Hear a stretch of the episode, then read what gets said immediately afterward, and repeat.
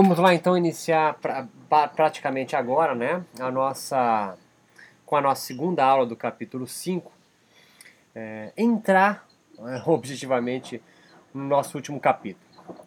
É, e aqui eu vou falar, é uma aula mais curta, mas uma aula importante, né? É o yoga moderno como produtor de rituais de cura, é, rituais de healing, né?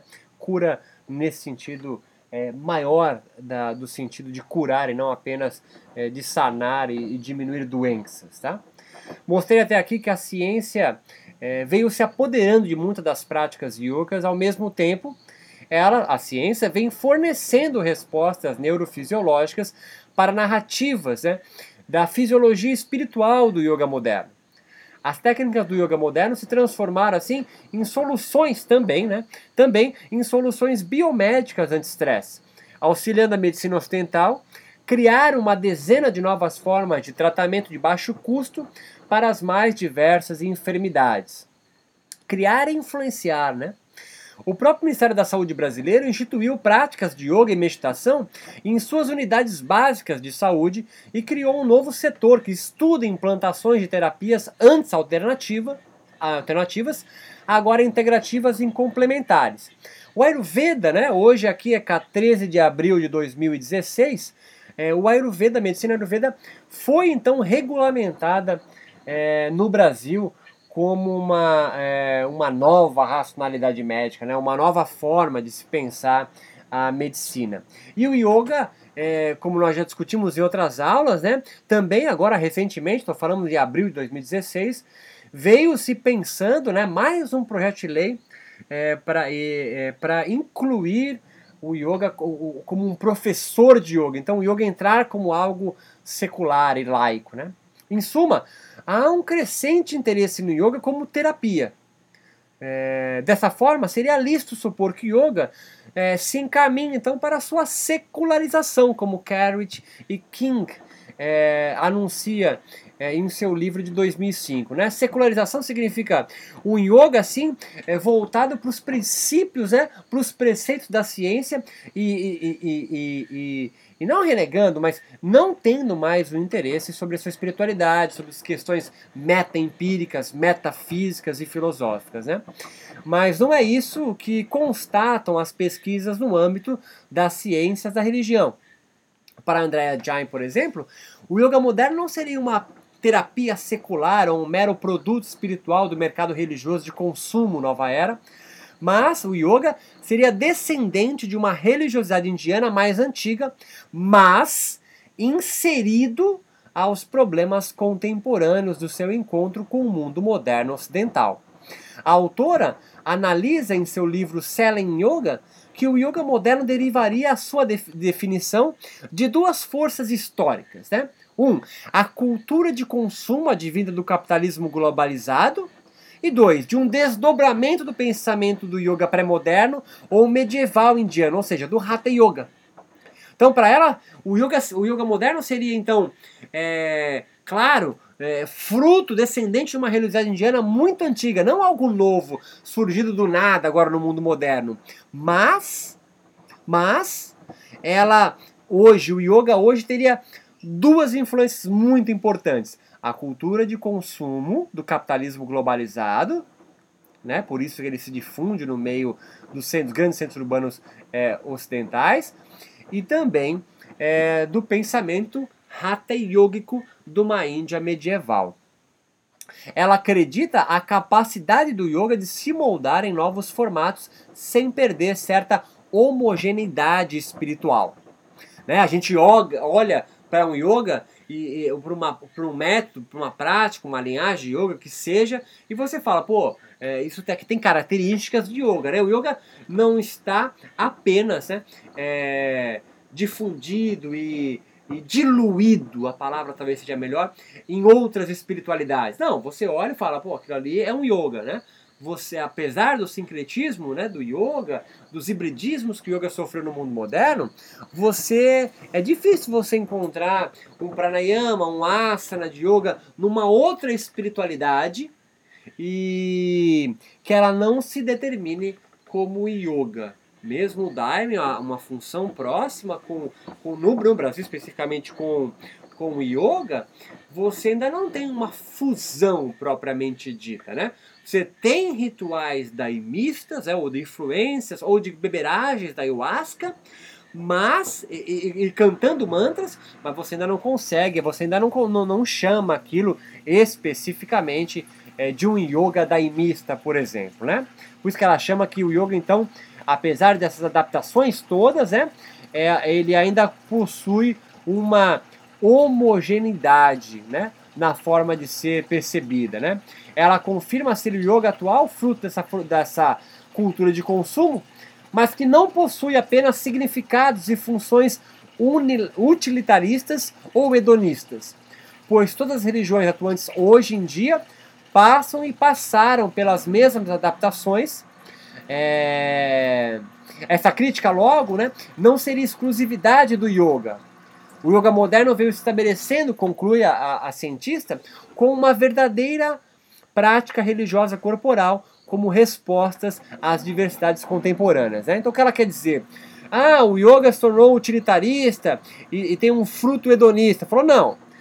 O utilitarismo e hedonismo e essa questão das religiões, da religião muito próxima a quase um modelo empresarial, isso é fruto do momento onde nós vivemos hoje, um, um, uma sociedade pós-moderna. Todas as religiões, desde os carismáticos católicos aos neoprotestantes, aos judeus, aos muçulmanos e ao yoga, ele possui características assim, quase como uma empresa, a, a, a, o yoga, mas também funções utilitaristas e hedonistas também. É, o yoga moderno vem estabelecendo, ela conclui, né, uma verdadeira prática religiosa corporal com res, como respostas às adversidades contemporâneas. Com relação aos valores e ética modernos do yoga, Jain corrobora conosco, dizendo que o problema do sofrimento no yoga moderno, contido no complexo Klesha, Samadhi, Kaivalya, está intrinsecamente ligado à questão da saúde. Apresentamos em outros momentos né, que na antropologia da doença é bastante investigada a dialética estabelecida entre saúde e libertação, e doença e sofrimento espiritual. Hanegraaff, Laplatine nos dá fundamento teórico para isso. E para quem olha para o yoga moderno, Hermógenes é uma referência muito forte nessa característica que o yoga tomou é, no mundo moderno, especificamente no Brasil. O yoga moderno, então, ao invés de secularizar as suas práticas no encontro com a ciência biomédica, sacralizou o corpo é, e desenvolveu a partir dos yogis medievais, dos hatha yogas, dos hatha yogis, dos hatha yogis, desculpe, práticas corporais de purificação para a cura de doenças e do estresse cotidiano. Demichelis e Smith corroboram essa, é, essa, esse pensamento. Tudo isso no intuito de alcançar Kaivalya, ou a libertação do sofrimento. A via salvífica, né, ou, ou de libertação, que abrange esse intento no yoga, sem dúvidas, pode estar centrado de alguma forma na experiência transcendente integrativa do samadhi. Pois, como vimos no capítulo anterior, no capítulo 4, o estado ou a experiência do yoga, reclamado por todos os yogas no qual entrevistei, é uma, é, é, é, está frequentemente associado a esse conceito né, de estado de yoga. Né? Pode e existem, eles dizem, várias práticas e vários métodos mas não são todos que conduzem o praticante, o adepto, o devoto dessa linhagem, desse método, dessa prática, ao estado de yoga.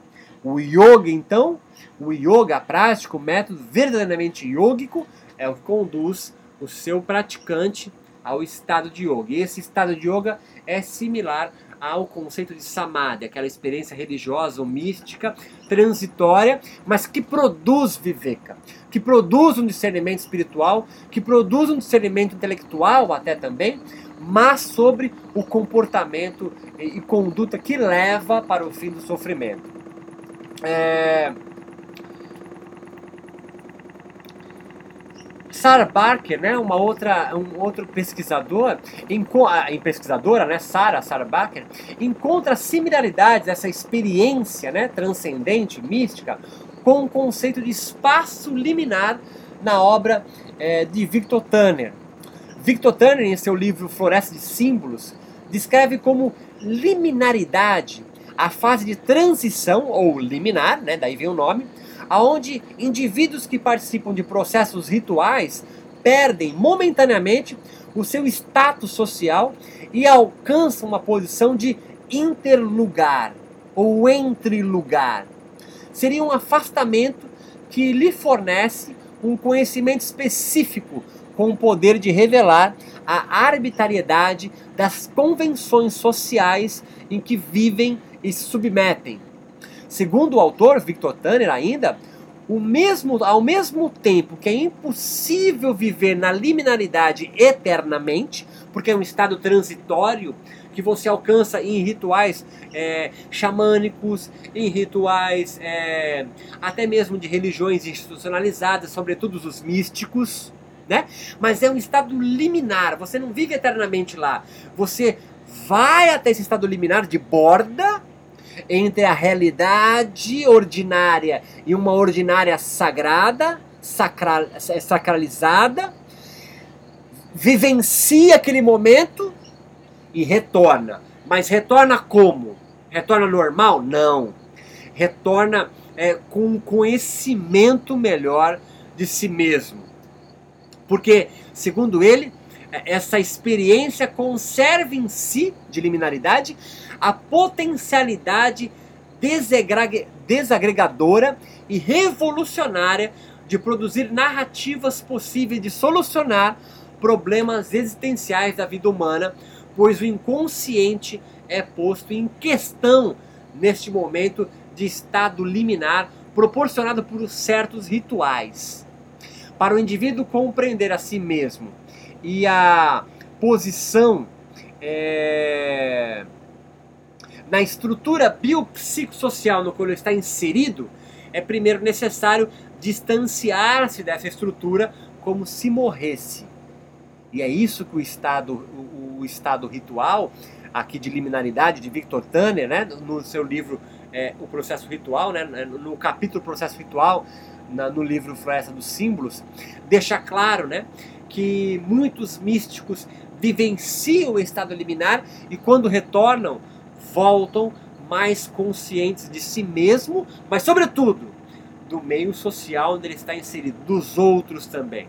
Porque no processo ritual ele, ele, ele se despe, ele se despe de todas as suas máscaras, de todos os seus estados sociais. Um, alguém que é um grande sacerdote, nesse estado ele se encontra no mesmo papel de, de, de, de um leigo que também conseguiu alcançar, é, vivenciar esse estado liminar proporcionado por processos rituais. Este passa, então, esse que participa do processo ritual, por um processo liminar, como se morresse, com uma experiência transcendente temporária, em que ele é colocado em igualdade e humildade, assim desprovido de qualquer posição social privilegiada que porventura ocupe fora da liminaridade, que ocupe fora do processo ritual. Após isso, ele volta a integrar-se à sua estrutura biopsicossocial, mas agora provido de um novo discernimento espiritual sobre si mesmo e os outros, como se tivesse renascido. É possível relacionar então essa descrição com o Samadhi e o conhecimento espiritual divino dele, chamado Viveka. De Michelis, em sua obra é, A History of Modern Yoga, descreve as aulas de yoga moderno como um ritual de cura a partir de três fases, ela descreve. Fase 1 um é a fase de separação, onde se introduz os praticantes a um tempo de aquietação e recolhimento.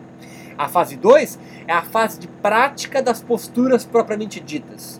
E a fase 3 é a de incorporação ou relaxamento final. A primeira fase duraria média de, de uns 10 minutos e corresponderia à chegada dos alunos à sala de prática e a um momento de aquietamento no seu mat, no seu tapetinho, recriando o modelo de Van Gennep, considerado por Tanner é a fase inicial de separação simbólica do seu meio. A fase então liminar propriamente dita e a fase de passagem ou retorno. A primeira fase funcionaria como que abrindo um espaço do cotidiano, do mundo profano, para a concentração de um momento mais introspectivo e de foco em si mesmo. A segunda fase está baseada nas práticas de posturas e respiratórios. O objetivo está no desbloqueio de energias transfisiológicas e seria o momento da purificação e ou desintoxicação dos seus corpos sutis, como alguns yogis denominam, constituindo aí a liminaridade em si. Na última fase é o momento em que a autora se refere como a de transição, onde o samadhi, ou espaço liminar, vai ser desfeito e o aluno inicia o seu retorno à realidade ordinária. Mas a volta traz consigo um novo conhecimento sobre si mesmo e o mundo que o rodeia, ou samsara propriamente dito. Nesta fase final, por meio do relaxamento profundo, conduzido com o aluno, né, pelo seu professor, obviamente, deitado em decúbito dorsal sobre o seu mat, postura um asana, né? É, esta denominada de Shavasana, que significa literalmente, e não por coincidência, o mesmo nome que Victor Turner chama, a postura do cadáver ou do morto, ou seja, é o momento onde o aluno morre para renascer novamente a cada prática de yoga. De acordo com Demichelis, é durante esse momento que, como que transportados à morte, os yogis ou praticantes vivenciariam um processo de limpeza ou de revigoração espiritual consumado. O relato de uma prática de yoga descrito por Demichelis sugere esse espaço liminar e todo o processo ritual de forma mais explícita. Ela diz, é, descrevendo a fala de um aluno, né?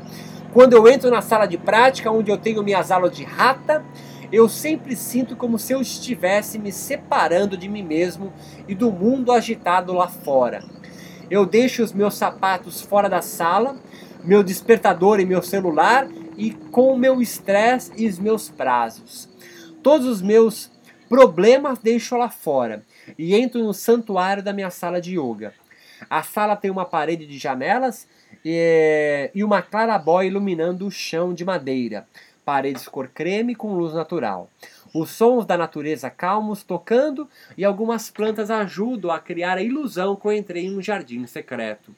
Eu encontro lugar para meu tapete de yoga entre 20 ou mais outros alunos, maioria mulheres, que vêm também deixar seu estresse na porta.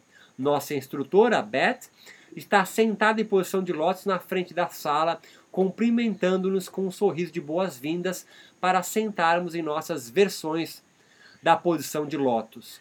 Ela inicia a aula com uma oração. Sua voz emana calma, ajudando-me a deixar meus olhos descansar e meu corpo relaxar e meu corpo relaxar para que minha mente possa focar. A partir daí, nós vamos realizar uma série de alongamentos.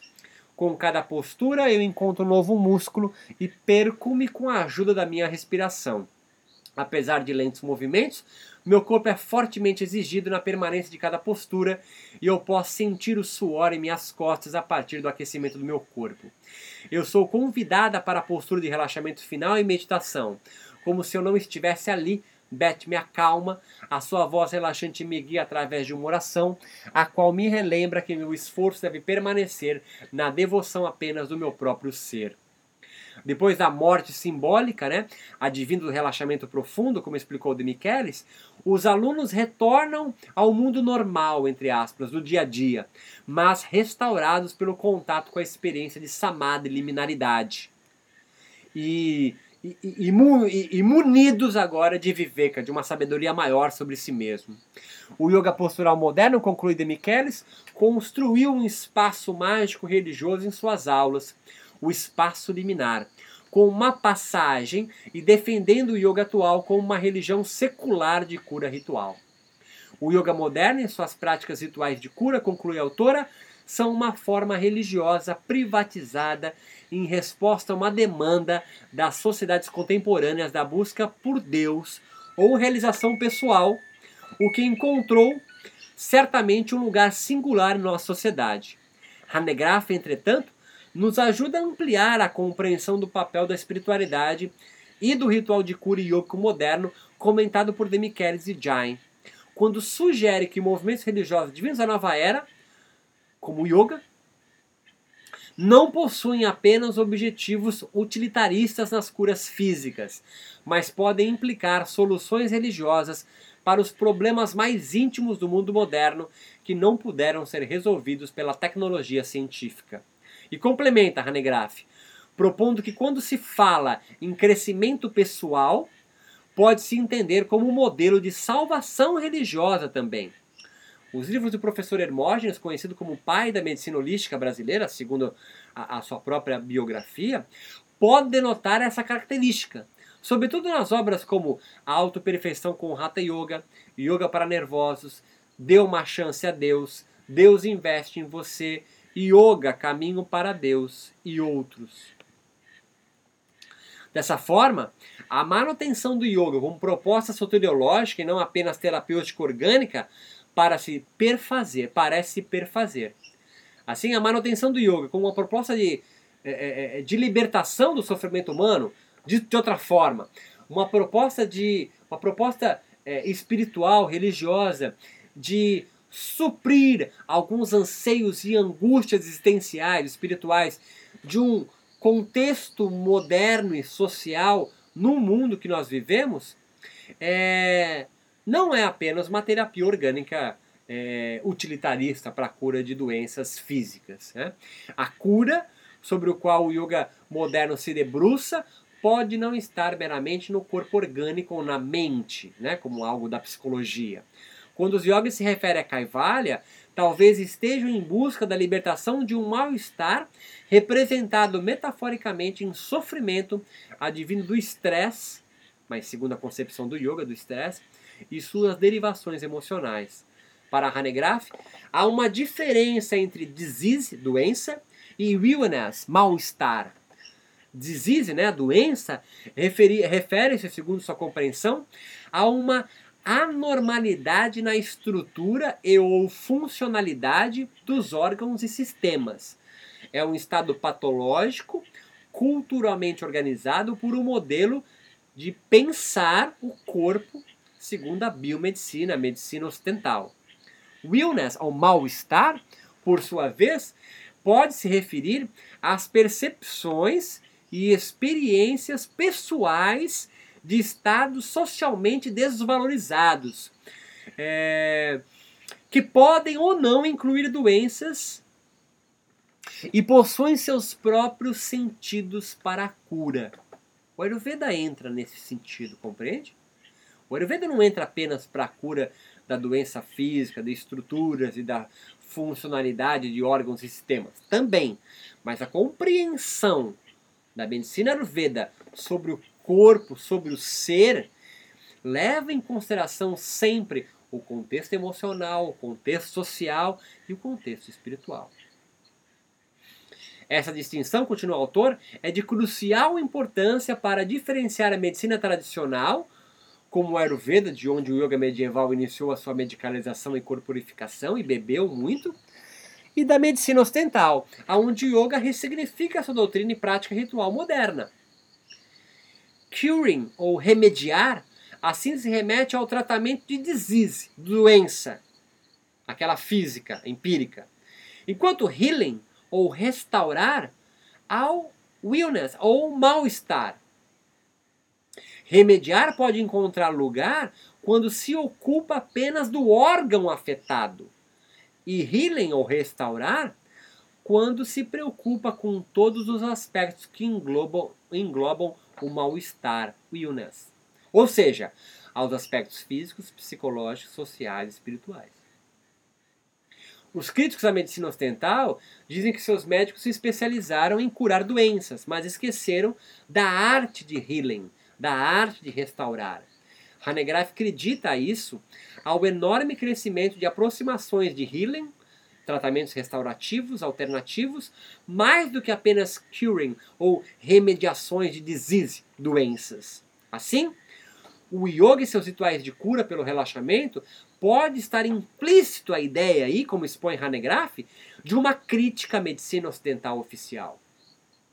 O mal-estar, portanto, como base dos rituais de cura yoga modernos pode ser interpretado não apenas como um simples fato biofísico, mas parte total da experiência fenomênica de transformação pessoal para eliminar todo e qualquer tipo de sofrimento ou angústia humana. A salvação, a libertação religiosa, pode é, se configurar assim com uma forma radical de healing, de restaurativa, concluiu o autor.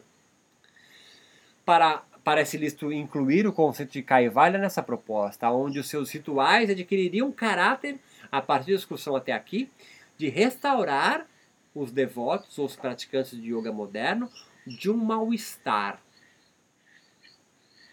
com a intenção de atuar na construção de novas narrativas para uma boa vida, a partir da interpretação do Samadhi como espaço liminar. Então, é é, esse aqui é, é uma fala mais rebuscada, vai exigir é, mais estudo, né? às vezes talvez não, não seja necessário apenas uma, uma audição, outras também, mas o que, que nós estamos falando aqui? Eu estou incluindo aqui no yoga o, o, conceito, ah, todas as aulas agora é um passo para frente, hein? Estamos introduzindo agora aqui um, o conceito de ritual, no qual o yoga faz parte. Quando os yogis diferenciam nas entrevistas que há prática e há estado de yoga, ele está deixando claro, como nós já conversamos, que existem várias práticas de yoga, mas será que todas elas levam ao estado de yoga? E agora eu coloco aqui um conceito de ritual, de um processo ritual. Processo ritual para quê? Para se atingir o estado de yoga para se atingir o estado de yoga. Sim, há aí uma dezena, uma dezena, algumas milhares de aulas de yoga por dia no Brasil. E, e há mais alguns milhões de praticantes diários de práticas de yoga no Brasil. E de diversas, dezenas, talvez centenas de tipos, métodos, aulas, linhagens até de yogas diferentes no Brasil mas quais deles, quais professores, quais linhagens, quais práticas e quais alunos praticantes devotos têm conseguido alcançar esse estado ritual, esse processo de liminar, esse processo de liminaridade, esse processo no qual você vai ser totalmente destituído de seu status social, de quem você pensa ser. Vai para um lugar é, é, consciente, tá? Não, não é mediunidade aqui. Mas você consegue ser transportado para um espaço liminar.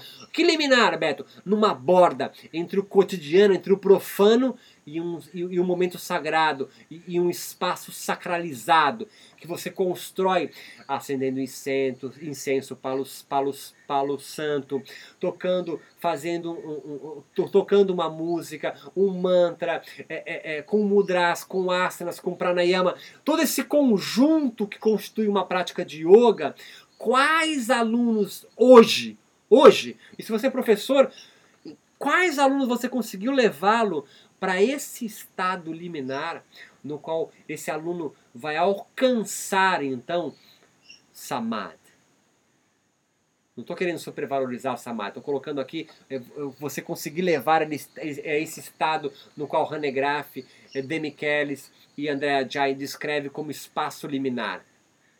Porque é nesse espaço liminar no qual o aluno, o devoto, o praticante, o professor, vai conseguir construir aí então, porque o inconsciente vem à tona, um discernimento maior sobre si mesmo e aí sim analisar seus comportamentos e aí sim verificar o quanto ele está enredado no sofrimento e aí sim perceber se há a ação dos kleshas ou se o klesha já foi transformado em estresse e aí sim nesse espaço liminar o estresse é removido. O estresse iógico, compreende? Não é o, somente o estresse analisado no laboratório de fisiologia de uma grande universidade. Não!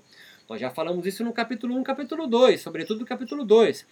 O conceito de estresse no micro-universo do yoga, ele é diverso, ele é diferente do conceito de estresse da medicina ocidental, da fisiologia, da educação física. Estamos juntos nisso?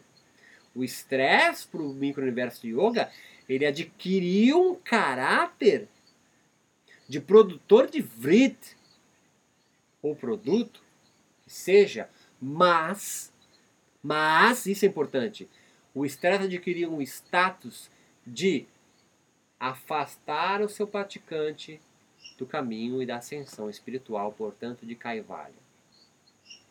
Para você atingir Kaivalya, libertação em vida, o fim do sofrimento humano, o parar de reencarnar, o sair do ciclo de Sansara, você precisa alcançar em cada prática sua esse estado liminar, no qual vai produzir então em você um discernimento espiritual maior sobre si mesmo e, sobretudo, senão o yoga fica uma prática egóica, sobre como você age aos outros, né?